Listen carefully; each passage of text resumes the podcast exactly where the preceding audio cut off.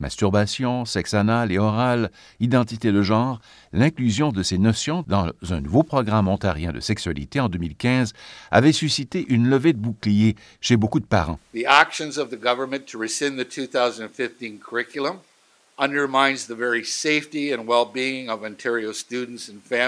le président de la Fédération des enseignants de l'élémentaire d'Ontario, Sam Hammond, accuse le nouveau gouvernement conservateur ontarien, Doug Ford, de s'attaquer au jugement professionnel et à l'indépendance de ses membres, et surtout de mettre ultimement en danger la santé des élèves. ETFO also believes that the actions of the government de soutenir Sam Hammond, la décision du gouvernement ontarien de revenir à un vieux programme conçu il y a 20 ans pour offrir de l'éducation sexuelle aux jeunes Ontariens est une mesure régressive. Même son de cloche au Québec, une province qui, elle, va de l'avant cet automne après 15 ans d'abandon, avec un nouveau programme modernisé d'éducation sexuelle. Sébastien Joly est président de l'Association provinciale des enseignants et enseignants du Québec. Il affirme que la décision du gouvernement de l'Ontario est quelque chose qui va dans le sens contraire de ce qui devrait se passer. Mais peut-être écoutera-t-on aussi le point de vue des experts dans cette affaire les sexologues. Ça dépend euh, quel groupe d'âge euh, on vise. Hein. C'est sûr qu'on n'apprend pas les mêmes choses euh, à un enfant de 6 ou 7 ans qu'à un adolescent. La sexologue québécoise Justine Robert expose les éléments qui devraient être absolument inclus dans les cours d'éducation sexuelle pour faire échec, notamment à la culture du viol. selon les étapes du développement psychosexuel de l'enfant, on va lui donner de l'information scientifique, bien structurée, on va l'aider à comprendre certaines données. Un jeune enfant, ça va être les différences garçons-filles, l'anatomie, la physiologie, euh, toute la question de l'affectivité aussi, hein, le, plaisir dans la rencontre. je ne parle pas de, plaisir euh, sexuel.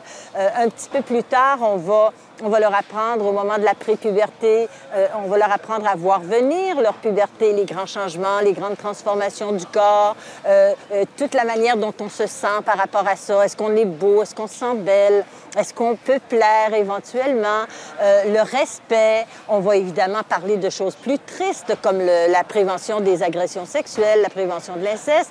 Et à l'adolescence, bien sûr, toute la question de la relation à l'autre. Bref, mais l'idée, c'est de suivre le développement psychosexuel de l'enfant, c'est-à-dire en fonction de ce qu'il vit, de ses intérêts pour les questions de la sexualité et de l'aider à grandir en intégrant cette dimension-là de lui-même, d'elle-même, d'une manière développementale, c'est-à-dire que ça devienne euh, une dimension de lui sur laquelle il y a du pouvoir, hein, qui est un plus, qui est un, lieu d'émerveillement plutôt qu'un lieu d'appauvrissement programme modernisé en 2015 qui abordait la notion de consentement, les dangers du sextage et la réalité de la communauté gay et lesbienne.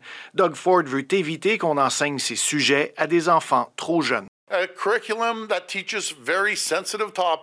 Alors que l'Ontario tourne le dos à la modernisation des cours d'éducation sexuelle, le Québec, après 15 ans de débats, de doutes, ouvre cet automne les écoles à ses cours.